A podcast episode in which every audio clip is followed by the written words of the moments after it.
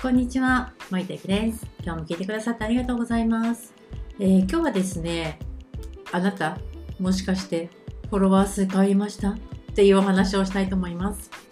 実は、アメブロのね、アクセス数とかね、フォロワー数とか、いいねの数とかね、あとインスタのフォロワー数とかも、YouTube のね、再生数とか、いいねとか、YouTube のさあのフォロワー数もそうなんですけど、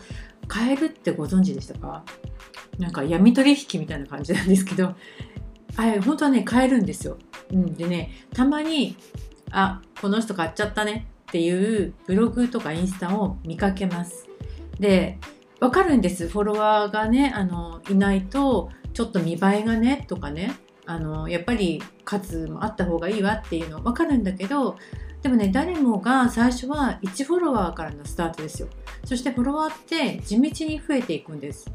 だから初めて初めて1ヶ月 なんかちょっと発音が変だった。あのブログを始めて1ヶ月なのにアメブロのフォロワー2000人とか30記事なのにフォロワー1000人とかインスタに至っては投稿30しかしないのに1000フォロワーとかありえないわけですよ。もうとんちんかんすぎてなんかびっくりみたいな。感じなんですけどなんかたまにそういうことやってる方やっぱいらっしゃるんですよね。でフォロワー多いのって見せてるかもしれないですけど実はあなたが気づいてないだけでもうもろバレてます。このねチェックの仕方もあるのでねもろバレます。でそういう人ってやっぱリアルなファンもいないし自作自演のことやってるから結果がついてこないんですよね。あの例えばフォローしてくれる人が多いとかこう投稿して楽しんでるっていうようなねだけだったら全然いいんですけど私たちとかね、まあ、起業してる人のブログとかインスタって結局こう自分のファンを増やして自分のことを知ってもらって自分のサービスを提供したいわけじゃないですか。だからその結果がついてこないんですよ。だってねリアルなファンじゃないからね。ねね数はね全然本当興興味があるないしに関係なくってあの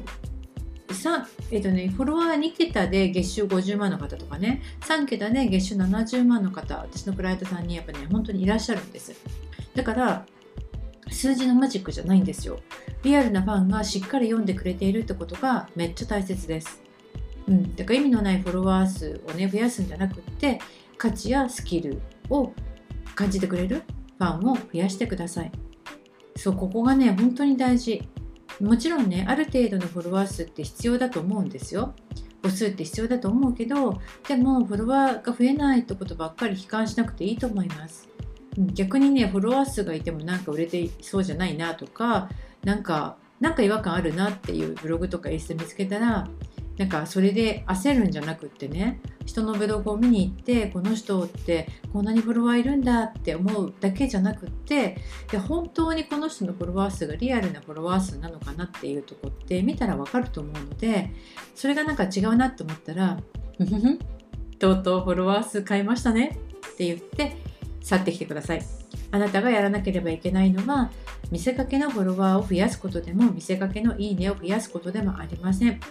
大事なのはあなたのスキルや経験に本当に価値を感じてくれるファンを増やすことです。だから何にも心配することはないと思います。ということで今日のお話は以上になります。